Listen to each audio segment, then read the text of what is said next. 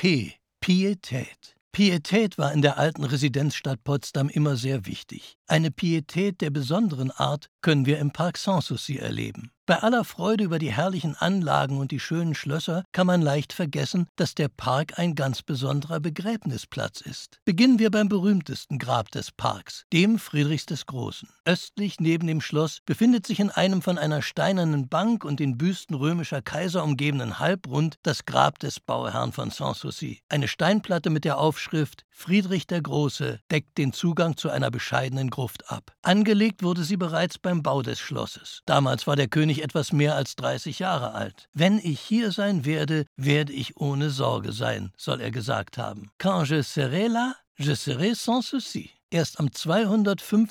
Todestag des Königs war es soweit. Sein Sarkophag wurde nach jahrelanger Odyssee durch Deutschland in die Gruft eingelassen. Seine Lieblingshunde waren schon lange dort angekommen. Ein weiterer Begräbnisplatz ist die nach italienischem Vorbild errichtete Friedenskirche. Ihr Bauherr, der Preußenkönig Friedrich Wilhelm IV., hat unterhalb des Altars für sich und seine Gemahlin eine Gruft einbauen lassen. Zwei Marmortafeln decken die Gruft zum Kirchenraum hin ab. Ein Engel bewacht in dem schlichten Gruftraum die Zinnsärge der Verstorbenen. Das Herz des Königs ruht allerdings im Mausoleum des Schlosses Charlottenburg an der Seite seiner Mutter, der Königin Luise. Nach dem Tod des 88-Tage-Kaisers Friedrich III. ließ dessen Nachfolger direkt neben der Friedrichskirche ein imposantes Mausoleum errichten. Die Pläne dafür lieferte Julius Karl Raschdorf, der später auch den Berliner Dom entwarf. Viel stilsicheres Feingefühl gegenüber der edlen Nachbarschaft bewies er jedenfalls nicht. Bestattet wurde unter der großen Kuppel ebenfalls die Gemahlin des Kaisers sowie zwei im Kindesalter verstorbene Söhne. Auch der Sarg des Soldatenkönigs